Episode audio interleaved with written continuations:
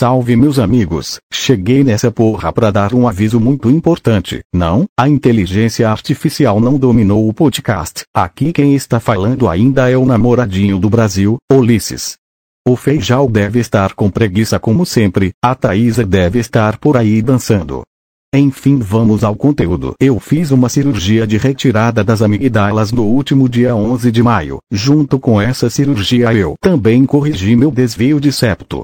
Eu fiz essa cirurgia porque a qualidade do meu sono era uma merda e também porque eu estava tendo apneia na hora de dormir, além de em toda a minha vida eu ter convivido com infecções de garganta e rinite eterna, tanto que vocês podem notar nos áudios dos episódios que minha respiração era estranha.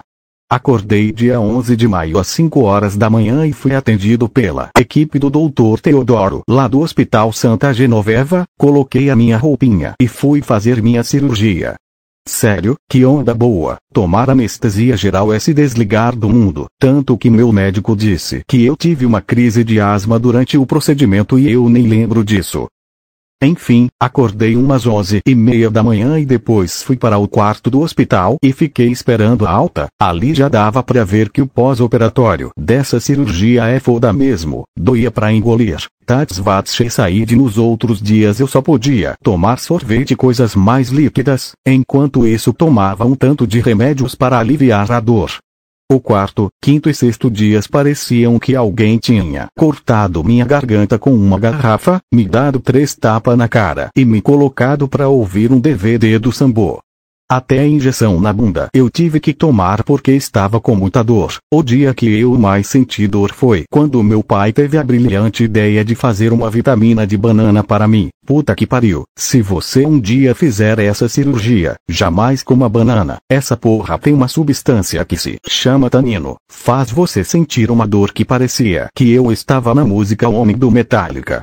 Enfim, já se passaram 11 dias e eu estou bem melhor e me recuperando todos os dias. Só passando aqui para explicar o porquê não tivemos episódio. Se tudo der certo, eu consigo voltar a dar minhas aulas e gravar conteúdinho para vocês ainda essa semana. Se eu tivesse uns parceiros de podcast mesmo, eles se organizavam e gravavam, mas como eu tenho uma cara de otário, ninguém fez.